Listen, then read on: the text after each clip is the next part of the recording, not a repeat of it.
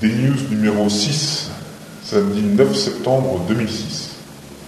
Tiens, les deux bah, depuis le temps, euh, on commençait à vous croire mort et desséché quelque part dans le sud bolivien.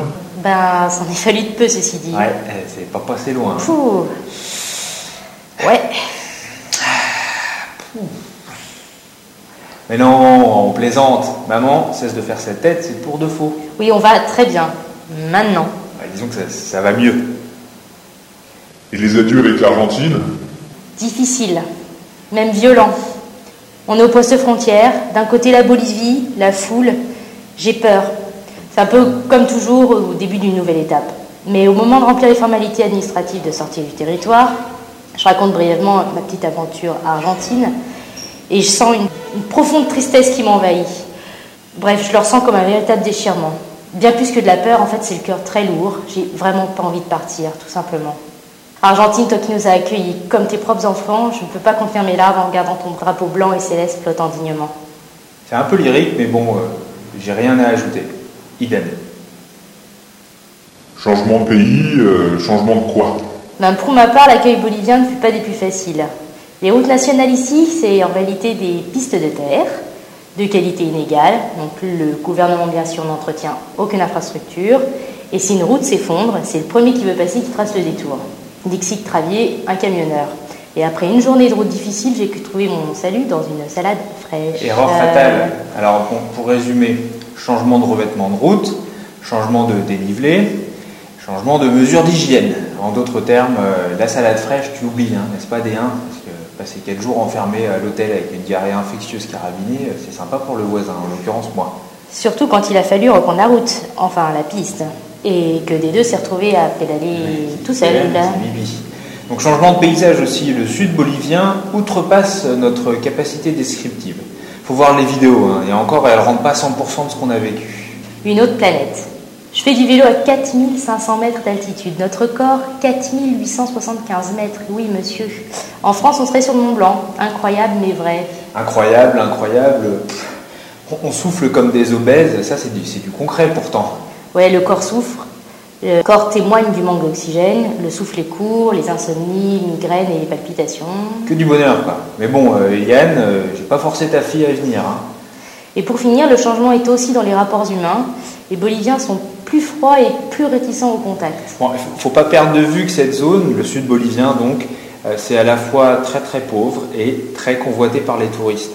Moralité, le regard de l'autochtone, il est un peu perverti on est catalogué euh, source de revenus assez facilement. Heureusement, le tandem nous sauve de l'ordinaire. Il bah, faut, pas généraliser non plus. Hein. Entre les camionneurs super sympas et par exemple euh, la famille Esquibel avec qui on a passé une journée formidable autour de la Laguna Molejon, il y a des gens adorables ici. Il n'y a qu'à voir l'accueil à Oruro et à l'entour. Tout le monde nous siffle, nous, applaudit. Bon, le coup du siffle, ça plaît moyen à des 1.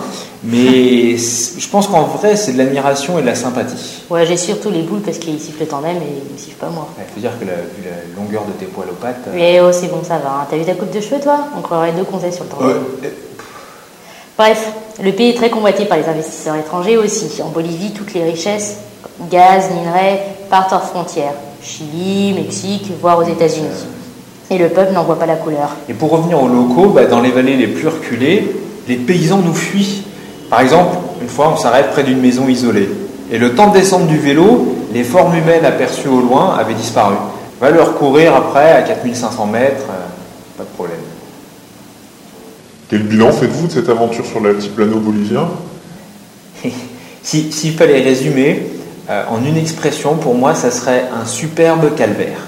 On a passé quelques trois semaines à traverser le sud bolivien, de Tupisa par le massif du Lipez jusqu'au parc national Eduardo Avaroa. Et ensuite, on est remonté par le salar de Tunupa, plus connu sous le nom de salar de Uyuni. Et bon, franchement, j'ai cru y laisser ma santé mentale. Tu as cru?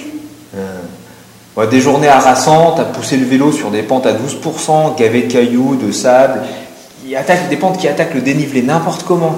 Des heures et des heures de pédalage qui ne gagnent que quelques kilomètres comme pour passer autour du mont Lipez ou traverser la vallée de la Laguna Molejon, pendant des jours le même refrain. Monter 500 mètres de dénivelé, passer le col dans un vent de dingue, redescendre, bivouaquer par moins 20. des distances dérisoires à cause de la tôle ondulée, des cailloux, la terre meuble, du sable. Des journées de 7 heures pour afficher 15 km au compteur, euh, vent continu, froid et violent, de face, de côté, de travers. Alors oui, c'est beau, oui, c'est fascinant, mais franchement, ça a été les pires journées de vélo de ma vie. Ouais, c'était dur. Même si je réagis pas du tout comme Damien, c'est-à-dire je ne me tape pas de prisonnière, j'ai l'impression d'être dans un combat permanent. Conserver le souffle, pédaler, pousser coûte que coûte et essayer tant bien que mal de soulager mes fesses. Ouais, moi à l'arrière, j'ai aucune visibilité, donc pas d'anticipation possible. Mais attention, je ne me dis pas le tandem, j'ai l'honnêteté de reconnaître que je serais bien incapable de faire ce que nous avons fait sur un vélo solo. Ouais, dans ces conditions extrêmes physiquement et nerveusement, et bon, vous dites pas, j'imagine les pauvres, si vous l'avez pas fait, euh, non, c'est pas vrai, vous, vous imaginez rien. Euh, dans ces conditions, je deviens enragé. J'ai usé mes cordes vocales à traiter de tous les noms ces foutues pistes, et ce foutu vent, et ce foutu pays. J'ai hurlé à la mort, j'ai grogné, j'ai râlé, j'ai jeté mes pierres, pleuré pendant des heures et des heures sur mon guidon. Euh, L'Islande à côté, c'était du sport, mais c'est tout, ça s'arrêtait là. You wanted it, you have it. Faut assumer en fait. Bon, dans le sud bolivien, chaque journée était plus dure qu'un raid multisport complet. Et puis ça a duré trois semaines. Oui, bien sûr, on en retire une très grande fierté, mais c'est vrai que la tête dans le guidon, on n'arrive pas toujours à profiter du spectacle, bien qu'incroyable. C'est la cordillère des Andes quand même, et de ce côté-ci, c'est-à-dire du côté bolivien, c'est beaucoup, beaucoup plus difficile que la Quebrada de Mahuaca argentine. La petite route goudronnée qui monte tranquillement, environ 360 km pour 2000 mètres de dénivelé, ça vous donne une idée. Mais bon, de ce que nous avons vu, en tout cas, c'était des paysages à couper le souffle. Couper le souffle, très drôle. Je pense que c'est l'ironie en fait.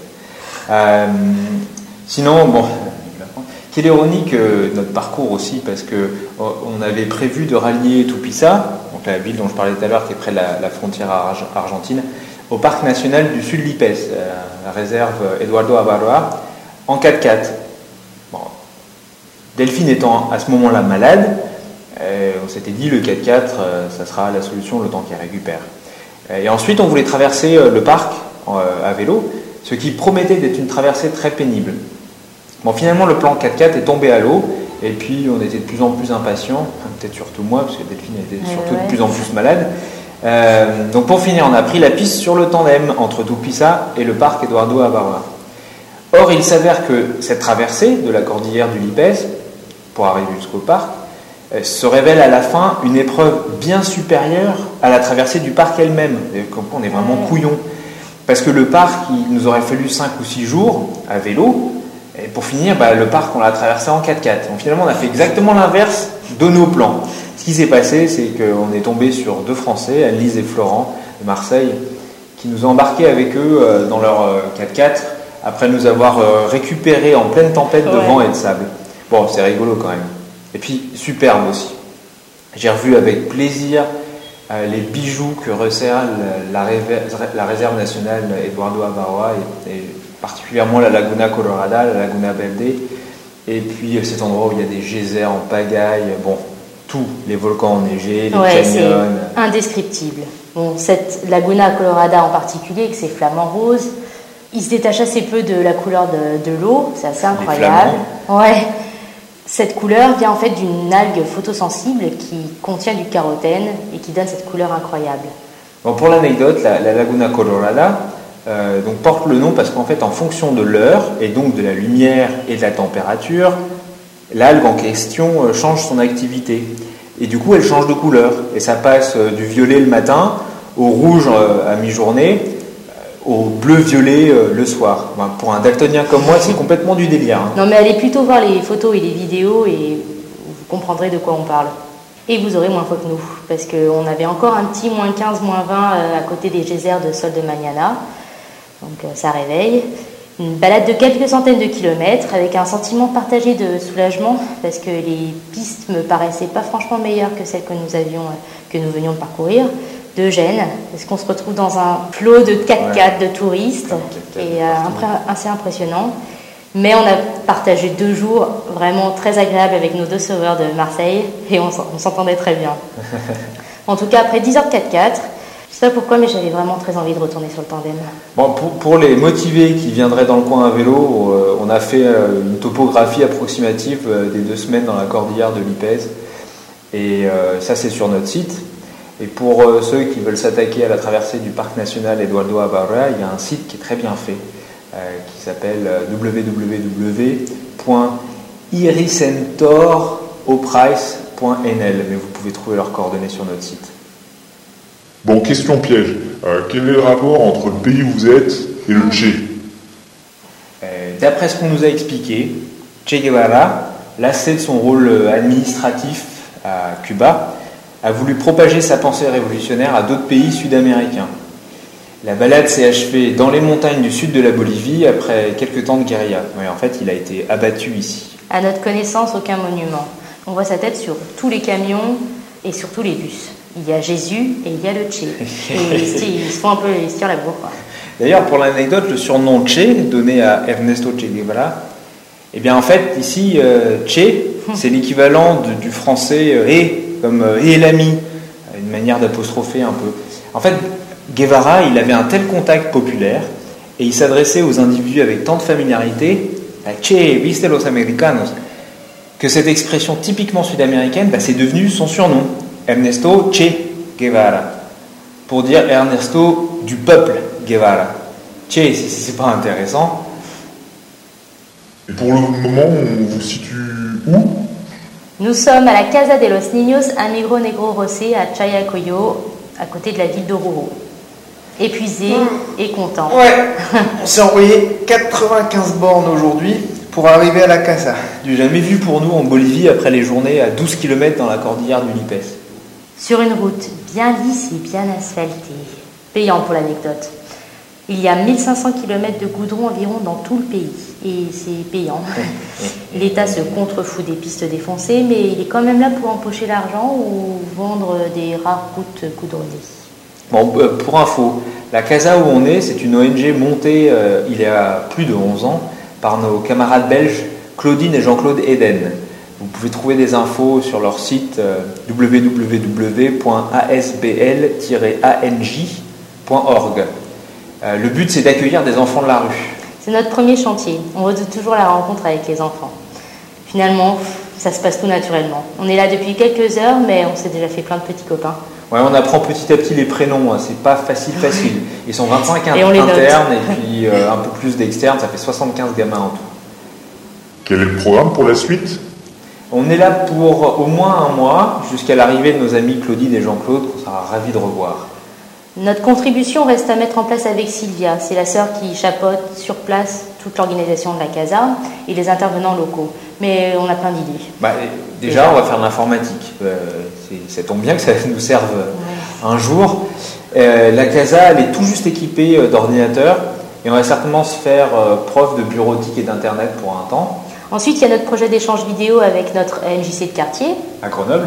Et bien sûr, l'envie de vous envoyer à vous et à Télé Grenoble quelques belles pastilles sur cette merveilleuse entreprise humanitaire. Pour, qui sait, vous donner envie de contribuer de la manière qui vous On conviendra. aimerait bien. À suivre donc pour la vidéo. Euh, pour le reste, Claudine nous a fait un topo complet de ce qu'on peut faire ici et la liste est longue. Il y a du boulot, on va pas chômer. Oui, et accessoirement, il y a un tandem à remettre sur pied, enfin sur roue. Sur vous, ouais. Oui, c'est vrai que la Bolivie a eu raison d'une bonne partie de notre matos. Euh, les pneus sont déchirés jusqu'à la corde, sans euh, parler du fait que je les ai recousus cette fois chacun. La chaîne traîne par terre tellement elle est détendue. L'ensemble est recouvert d'une fine et tenace couche de poussière séchée mêlée à du sel. À se demander où on est allé traîner. Donc c'est bien parti pour quelques week-ends bricolage, si vous voyez ce que je veux dire. Enfin bon, on vous racontera tout ça dans la prochaine des news à la fin de notre séjour à la casa. Ouais. D'ici là, portez-vous bien et merci de votre attention. Des chiffres? Dénivelé positif cumulé. Tupiza, San Pablo de Lipes, 3500 mètres environ pour 144 km et 5 jours. San Pablo de Lipez, Quetena. 2100 mètres de dénivelé pour 130 km et 6 jours. Donc au total 5600 mètres en tout pour la petite cordillère du Lipes. Distance sur piste de terre. 473 km jusqu'à Colchari où reprend le goudron. Distance sur piste de sel. 115 km sur le salar de Tunupa en deux jours et demi. Distance impossible à pédaler. Poussage nécessaire. Environ 20-25 km sur deux semaines. C'est poitant, mais c'était quand même super chiant. Altitude. Col passé à 4875 4760. et 4840 mètres d'altitude, entre autres. Bivouac à 4600 mètres. 4445 4560 mètres d'altitude. et température. Euh, entre moins 20 et moins 22 la nuit au plus bas. Avec des moins 6 à moins 8 environ dans l'attente au réveil. Ah, le vent. 60 km/h à 80 en rafale. Deux faces, deux trois quarts, dans tous les cas, on ne tient pas debout sur un vélo de 3 mètres, auquel il faut s'accrocher ou s'accrocher l'un à l'autre. Nombre de couvertures dans les auberges en altitude. 3 ou 4, Nombre de coutures sur nos pneus. 5 ou 7. Mais bon, maintenant, ils ils sont décédés, là, pour de bon. 3 jours de tourista pour euh, moi. Rapport 4x4 tandem dans le sud de l'Ipèze. Une journée de 4x4 pour une semaine de tandem. Capacité maximale de chargement en eau du tandem après nos divers bricolages, 11 litres. Enfin. 11 kilos. Morceau choisi. C'est interdit de se baigner dans cette rivière. Ah, pardonne-nous, on savait pas, euh, une rivière en pleine montagne comme ça. euh. Non, non, c'est interdit. Pour la contamination de l'eau, vous comprenez, on fait attention. Ah, bah c'est bien ça, c'est bien, on arrête tout de suite. Euh, par contre, c'est 1 dollar. Euh, comment ça, c'est un dollar? C'est 1 dollar et vous pouvez continuer de vous baigner tranquillement tout l'après-midi si vous voulez. Bah, tu nous dis que c'est interdit pour la pollution, Oui, mais si vous me donnez 1 dollar, vous pouvez. et ça pollue plus alors si on te donne un dollar? Euh, Ouais, de toute manière, se tremper dans une rivière, ça ne pollue pas. En revanche, y balancer les ordures, comme tous ces déchets là, tout autour de nous, c'est une véritable contamination. Non, mais je te parle pas des déchets, je te parle de la salissure du corps, ça contamine. Non, je suis pas exactement d'accord là. Pour se préoccuper de la qualité de l'eau, faudrait peut-être commencer par ne pas y balancer vos ordures, non? La salissure du corps, je te dis. Mais contribue, 1 dollar, euh, c'est pas grand chose, au moins, tu, puis tu peux te baigner. Ouais, c'est ça, j'ai pigé, ouais. Ciao, filou. Un filou près de la frontière bolivienne. Et dis donc, tu parles bien espagnol. Ah, mais pour nous, c'est important de connaître la langue du pays, pour le découvrir, pouvoir rencontrer les gens, euh, converser avec eux, tu Et. comprends euh, Mais alors, tu parles quechua? Eh, non. Un campesino près de Pigasson. Et toi, Damien, je vais t'appeler Fosporo, Allumette pour la maigreur, la coupe de cheveux ou le tempérament, on ne sait pas. ou les trois. Claudia à l'hôtel Valle Hermoso, tout pizza. Bon, euh, des tours du monde, euh, on n'en fera pas un deuxième. Hein. Damien au réveil par moins 6 à 4400 mètres d'altitude. Et vous faites des parties en moto? Comment ça en moto? Mais c'est un, c'est un tandem. Oui, oui, non, mais vous, vous faites des parties en moto? Mais non Ah, pas, pas très convaincu, et puis cherchant le moteur. Un incrédule parmi la foule autour du vélo à tout pizza. J'aurais voulu qu'on soit colonisé par les Anglais. Regarde aujourd'hui la Nouvelle-Zélande et l'Australie. Nous, à côté, on est misérables. Raoul, argentin désabusé. La Bolivie a été colonisée par les Espagnols qui n'ont fait que la piller. Peut-être si ça avait été les Français ou les Anglais, bah aujourd'hui, on serait un pays fort et prospère. Javier, camionneur bolivien dont la vision rejoint celle de Raoul. Il y a des immigrés en France? Oui, principalement d'Afrique. Des Noirs comme dans l'équipe nationale de football? Oui, oui, la France c'est une terre d'accueil. Ouais, Pourtant, j'ai jamais vu de Français noirs ici. Éloi, notre chauveur dans le parc national Eduardo Avaroa. Il y a une poubelle dans le village? Ça par terre, le vent le dispersera dans le salar. Un Bolivien écolo à Colchani. Rita et moi sommes épatés par votre travail de vidéaste amateur. Ça fait 35 ans que je suis le métier. et Je trouve que vos clips sont formidables. Si vous cherchez du boulot dans la réalisation de films au retour, vous le trouverez sans aucun problème. Qu'on se le dise. Freddy Reck, réalisateur allemand de films d'aventure et de documentaires. Aïe, j'ai déposé mon cairn, ça va mieux. Comprenne qui peut, on ne divulguera pas la source. T'as le numéro de Nicolas Hulot? Euh, bah non. Parce qu'il est venu dans mon auberge et j'aurais voulu lui passer le bonjour. Et là, ça va être difficile. Et Jean-Louis Aubert. Carlos, hospedaje Doña Lupe à Girira, où descendent toutes les stars, c'est bien connu. Moi, j'ai pas de duvet. Il fait froid dans le Lipès Cédric, cycliste easygoing. Caméra läuft. Frédéric, réalisateur allemand de films d'aventure et de documentaires.